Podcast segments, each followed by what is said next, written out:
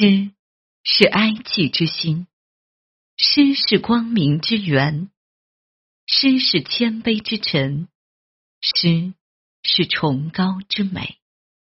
与人民共命运，与时代同脉搏，用追求真理的勇气，用共克时艰的信念，彰显诗歌永恒的力量。诗歌的力量，抗议散文诗特辑。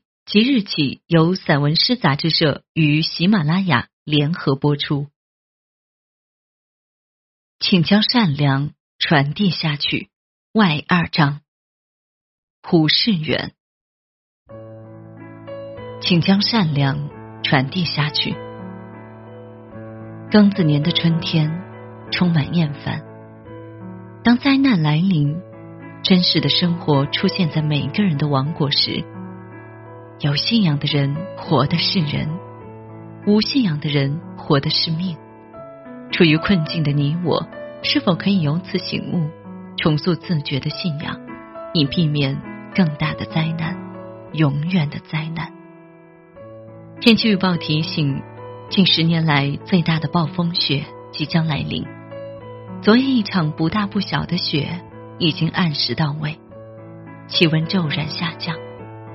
从先前的零上十多度下滑至现在的零下十多度，据说更严峻的还在后面。最低气温可达零下二十五度左右，这样的温度对于北方的冬天一点也不让人惊讶。而这是春雪呀，春天正向大地走来，春天正向我们走来，春天正向无数个生命走来。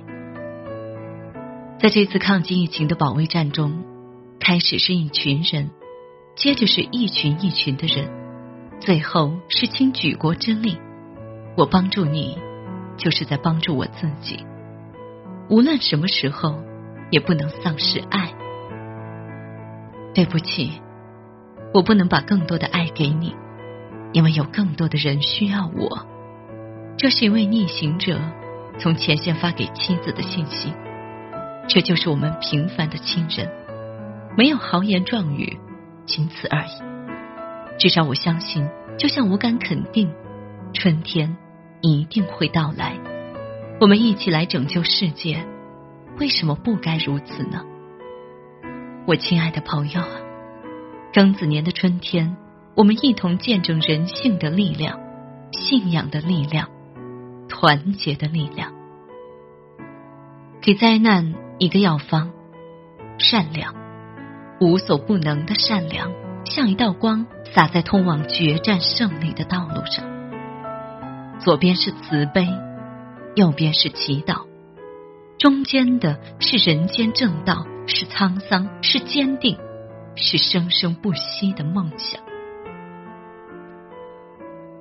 就让我们感觉自己还活着。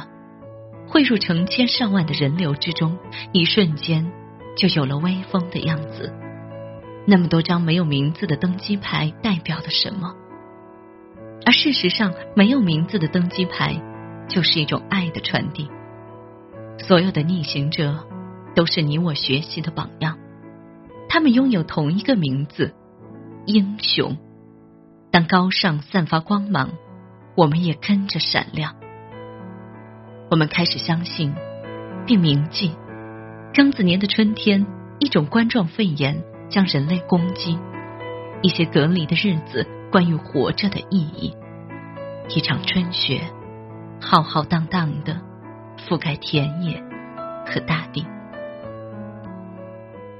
此时这空前的寂静，属于伟大的时代。栖居在没有绝望的人间，我们听见善良。如白鹭般发出清澈的声音，请将善良传递下去。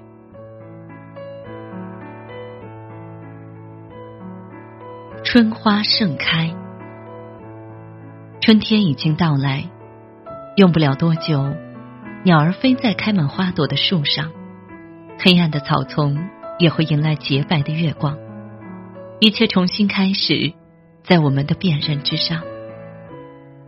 当埋葬的梦想像小草一样钻出来，清晨，噙着泪水看着我们，以一枚露珠的名义向大自然致敬，让清风洞穿我的心思，河流在欢唱，唱着我的祖国，我的家乡。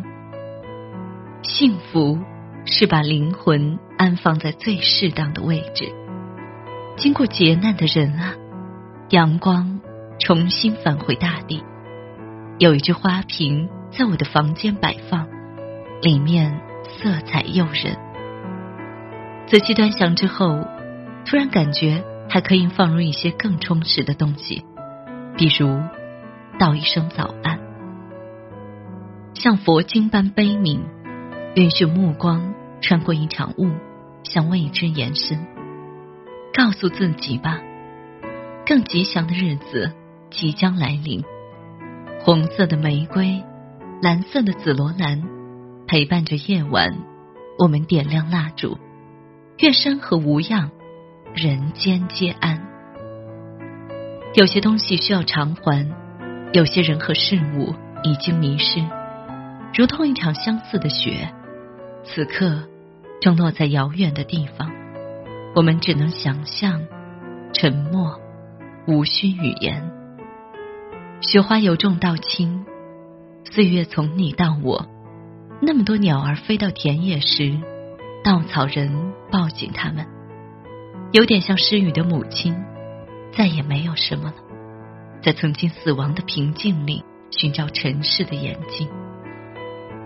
当一个人的两种生命和亮光融为一体，就会看见四周全是众生，无数双手正在托起黎明。于是，一块石头也就有了慧命。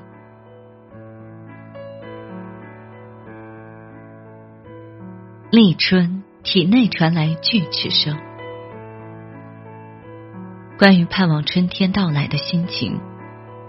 一个刻不容缓的理由，有些沉重。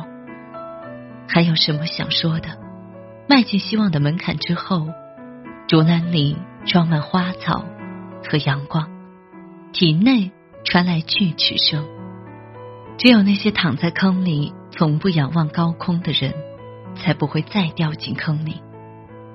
黑格尔曾这样说：“此时，我愿意向你伸出野花般的手。”从春天到春天，这一道山高路远，你不要只想到黑暗或者死亡。